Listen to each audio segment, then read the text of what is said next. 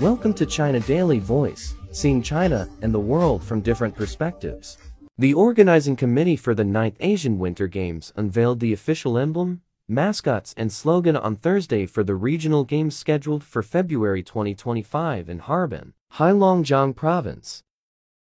The mascots of the 9th Asian Winter Games, Siberian Tigers Binbin and Nini, made their public debut amid cheers at an unveiling ceremony in Harbin.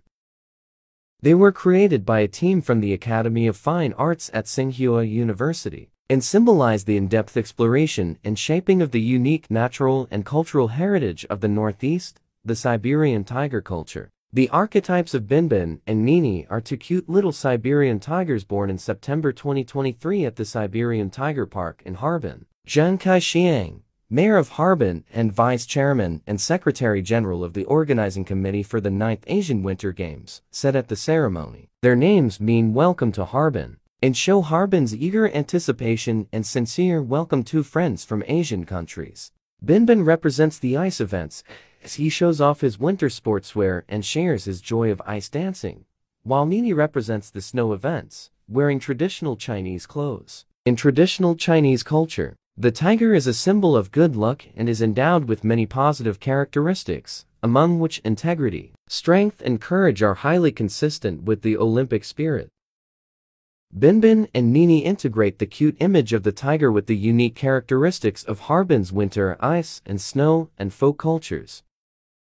The emblem of the 9th Asian Winter Games in 2025, Breakthrough, was also created by the team from the Academy of Fine Arts at Tsinghua University and expresses the beautiful pursuit of accelerating the construction of China's sports power in the new era, making unremitting efforts to challenge the goal of higher, faster, and stronger, and making new contributions to Asian ice and snow sports.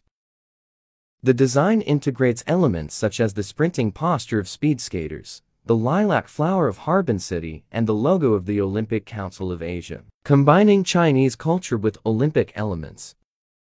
The short track speed skaters' agility and elegance embody the sportsmanship of the athletes across Asia and is the proud manifestation of the host city Harbin as a city of Olympic champions. The blooming lilac symbolizes Harbin's city culture of warm-heartedness while the swirling ribbon adds a joyous visual impression. The Oka symbol in the upper left represents the long-standing aspiration of Asian countries to pursue progress and peace. With gradients of blue and purple, the emblem simulates the light and shadow refracted when sunlight hits ice. The overall line structure of the emblem can be seen as a variant of the Chinese character Ji, which means nine, signifying the ninth Asian Winter Games. The external contour lines form a cursive Chinese character yi, which means harmony, conveying the Chinese people's deep longing for solidarity, common progress, and a happy convergence with Asian friends. The emblem and mascots created by our team express the full connotation and innovative image design, reflecting the natural characteristics and the humanistic spirit of Harbin City, and the core concept of the Asian Winter Games as well as the cultural heritage and values of the host country and host city, said the chief designer Chen Lei, who is also head of the Department of Visual Communication Design at the Academy of Fine Arts at Tsinghua University. The slogan of the 9th Asian Winter Games, Dream of Winter, Love Among Asia, highlights the concept of connecting Asian countries with ice and snow, creating new growth poles of ice and snow economy, and promoting cultural exchanges between Asian countries, according to the committee. It also highlights the practice of the vision of a community with a shared future for mankind, and the Asian Winter Games should be used as a link to promote cooperation and common development among Asian countries. The words dream of winter mean that the stage has been set for Asian athletes to demonstrate the unique charm of winter sports and realize their dreams reflecting an irresistible urge to push physical limits and the unremitting pursuit of the Olympic spirit and motivating more people to engage in winter sports. The words love among Asia voice the shared hope of the people of Asia in promoting solidarity and friendship with sincerity and warmth, in enhancing mutual learning and progress among the various cultures through exchange and respect. From Sept 19 to October 18, 2023, the organizing committee officially opened up global solicitation for the design of the game's emblem, mascot, and slogan, said Zhang. We received a total of 4,608 valid works from 31 provincial-level administrative regions and overseas, including 3,518 slogan design works, 760 emblem design works, and 330 mascot design works.